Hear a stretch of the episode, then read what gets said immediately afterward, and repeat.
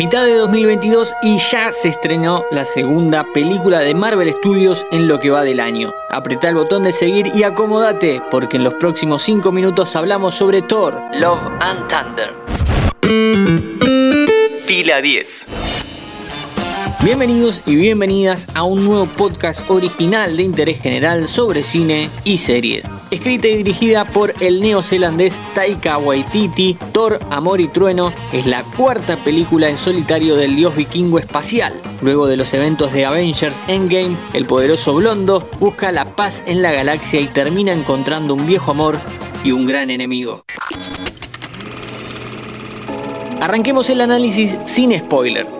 Esta cinta es una nueva comedia de Waititi, quien ya le había puesto su impronta al dios del trueno en Thor Ragnarok, despojando al personaje de toda solemnidad o intento de la misma que había aparentado en las primeras dos películas.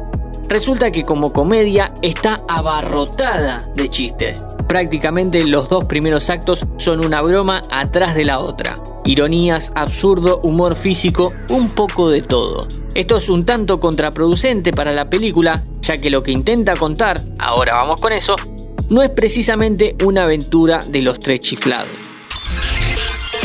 La cosa es así. Thor anda de misión en misión haciendo equipo con los Guardianes de la Galaxia. El dios del trueno se puso en forma, tiene amigos, es venerado en cada batalla que le hace ganar a su equipo, pero le falta algo, el amor. Ese es el tema central de la película el amor en todas sus acepciones.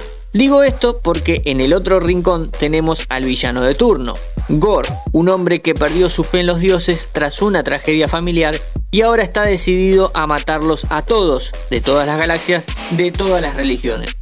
En medio de todo esto, quien está de vuelta es Jane Foster, la ex novia de Thor, quien ahora porta el martillo del hijo de Odín y se convirtió en Mighty Thor.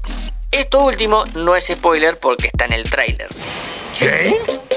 El film, al igual que los últimos de Marvel, navega entre lo que quiere contar el director y la forma que quiere hacerlo en conjunto con las piezas que necesita poner el estudio porque esto es un universo compartido, entonces se tiene que sembrar semillas para el futuro. Pero también hay dos arcos atravesados fuertemente por la tragedia, entonces Waititi intenta bajar dos cambios y tocar notas más sensibles, cosa que no alcanza en ningún momento. Oh. Con la llegada de Waititi a esta franquicia, el dios del trueno se convirtió en un niño musculoso, un ser completamente infantilizado. En la personalidad de Thor había algo infantil, en la pelea desmedida con su hermano Loki, intentando conseguir la aceptación de su padre. Esto lo ponía en un lugar más caprichoso y obstinado que tonto. Hoy el personaje está completamente desdibujado, es una caricatura, cosa que no colabora en los momentos que tiene que ponerse serio. Vamos con lo bueno porque hay. Christian Bale encarna a Gore, el carnicero de los dioses, el antagonista que decide matar a todas las deidades por haberle dado la espalda a la humanidad. Bale, para quien habla, el último gran actor del siglo XXI, hace un formidable trabajo dándole vida a este asesino. Hacía mucho tiempo que no lo veíamos al actor en un papel como este.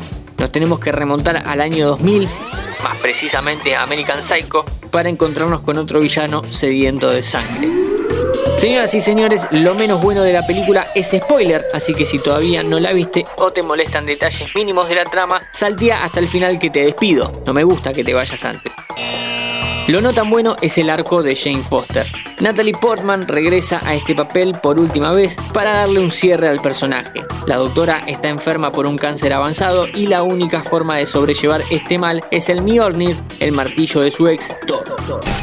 Por todo lo que decía antes, el desarrollo de su historia necesita de un dramatismo y nunca alcanza. Además, la película no se toma un segundo para contar cómo obtiene el martillo, cómo se transforma por primera vez, nada. Aparece convertida en una diosa del trueno y ya. Si te quedaste o si salteaste hasta acá, te saludo. Mi nombre es Matías Daneri y te espero para un próximo episodio